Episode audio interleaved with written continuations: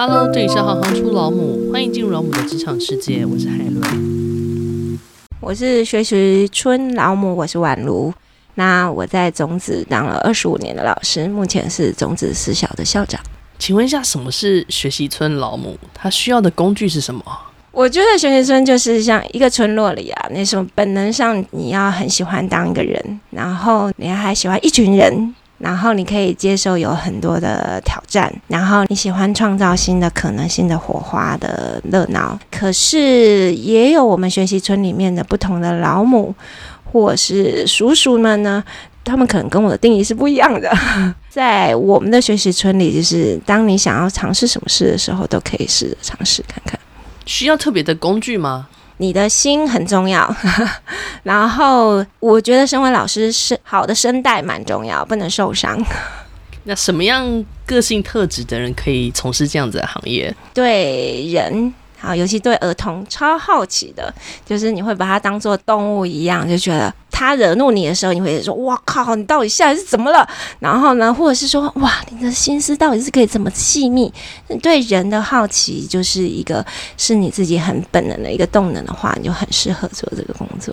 那他如果想要从事这份工作的话，他从什么时候可以开始做准备？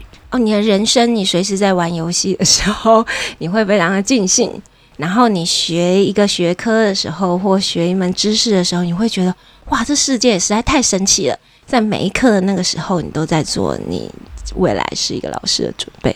那你学习村老母的工作场域，它可以是有哪些选择？你可以是呢，板起脸来告诉孩子说，有一些界限，有一些有些是安全界限，它是应该当。不能随便侵犯的。那你有自由，可能要尊重别人。那你同时呢，你可以带领你觉得任何有意思的事情，你像一座桥梁，带他们去认识认识人类的故事啊，认识自然的神奇啦。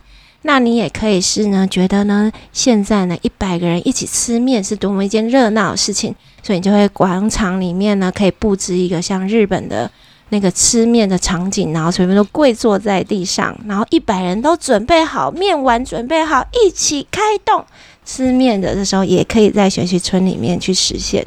那你如果觉得三合院的那样子的生活乡村的脉络是一个很值得孩子去认识的，那你可以带着一百个小孩去到呃中彰头的三合院，然后当孩子在等饭吃的时候呢，你可以在三合院跟孩子玩大风吹，都是有可能在学习村里发生的事。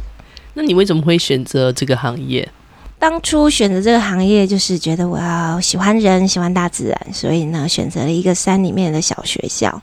那一直待在这个行业是，就发现在这个在种子就有一直有新的东西可以让你再发现，然后新的东西可以再创造，然后我也感受到我的价值，然后我的经济又可以负担，然后也可以支撑我的家庭生活，然后找到平衡，所以没有让我有离开的理由。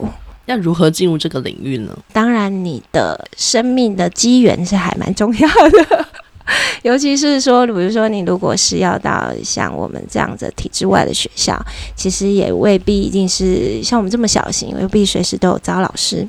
所以保持一个对生命的好奇，然后呢，去打开世界，打开一点，你可能会听到很多可能性。就像我来到这个学校，也就是随口我姐姐跟黄老师随口聊了一句，就说：“那你可以去看看啊。”那你就真的去看看，就不小心就做了二十五年。谢谢，不客气。